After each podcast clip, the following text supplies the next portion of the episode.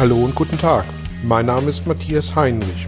Ich helfe Menschen und Unternehmen seit 2010 mit Coachings und Seminaren über sich hinauszuwachsen. Mein Ziel ist es, Ihnen zu helfen, innere Bilder von bestimmten Situationen in Vertrieb und Führung zu überprüfen und gegebenenfalls nachhaltig zu korrigieren. Kurze Impulse wie der folgende lassen neue Ideen und Inspirationen in Ihr Tagesgeschäft einfließen. Hallo und herzlich willkommen zu Ihrem neuen Belgian-Impuls. Heute möchte ich mich mit der Frage beschäftigen, wie es gut funktionieren kann, dass sich zwei Führungskräfte eine Position teilen. Wie bitte soll das denn funktionieren? Immer häufiger wird in der Tat diese Frage an mich herangetragen, wie Jobsharing für Führungskräfte im Tagesgeschäft praktisch funktionieren soll. Klar, am Vormittag taucht ein Problem auf, welches nicht sofort gelöst werden kann. Und wenn dann am Nachmittag, weil über den Mittag der Wechsel stattgefunden hat, die zweite Führungskraft da ist, dann muss das Thema neu aufgerollt werden, denn die zweite Führungskraft steckt ja noch nicht im Thema. Soweit die übliche Praxis. Wie lässt sich das also lösen? Hinter diesem Gedanken steckt aber die Festlegung, dass Prozesse identisch sein müssen, wenngleich sich die Konstellation, also zwei Führungskräfte statt einer, sich ändert. Resultiert diese Festlegung, die Führungskraft am Nachmittag hat das Problem vom Vormittag zu lösen, vielleicht aber auch aus den so beliebten und eingefahrenen Wegen nach dem Motto, das haben wir schon immer so gemacht? Schieben wir doch einfach mal die eingelaufenen gedanklichen Trampelpfade beiseite und fangen gedanklich auf grüner Wiese neu an. Was bitte ist heute die Aufgabe einer Führungskraft? Ich gebe Ihnen ein paar Beispiele. Unterstützung im Tagesgeschäft, also Arbeit im Unternehmen oder das Treiben von Veränderung, also Arbeit am Unternehmen.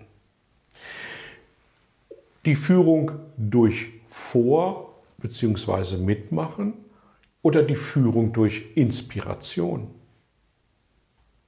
Das Bereitstellen von Fachwissen oder das Abfangen von Prozessstörungen. Die Optimierung von Arbeitsablaufen im Detail oder die strategische Anpassung an neue Rahmenbedingungen. Soweit ein paar Beispiele. viele Führungskräfte lieben in der Tat die Punkte vor dem Oder. Damit kennen sie sich aus. Darüber sind sie schließlich häufig in diese Position der Führungskraft gelangt. Wichtiger sind heute aber die herausfordernden Eigenschaften nach dem Oder. Denn hier steckt die echte Veränderung drin, die von den Mitarbeitenden im Tagesgeschäft aus Zeitmangel gar nicht geleistet werden kann.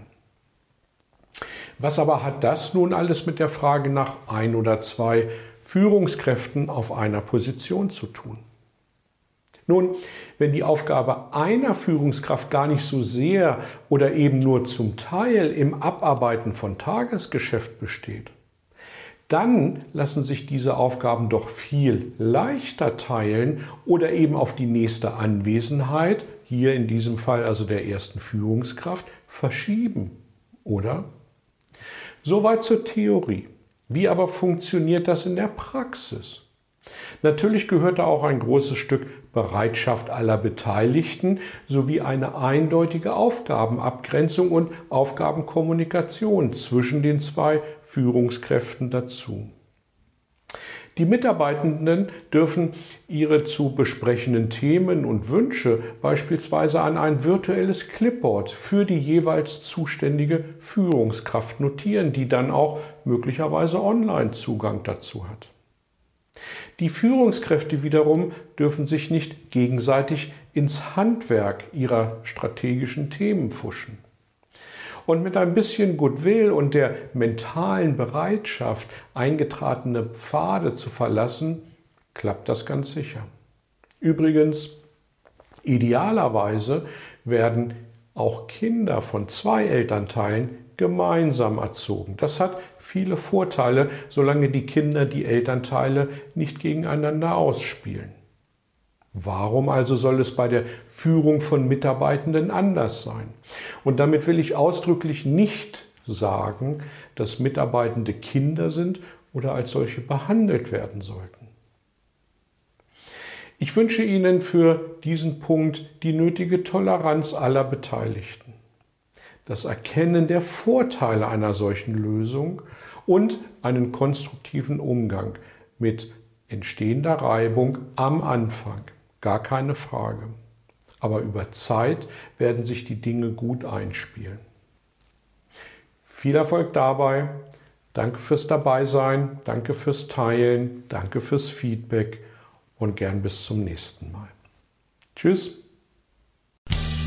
Vielen Dank für Ihr Interesse an meiner Arbeit und an meiner Vorgehensweise.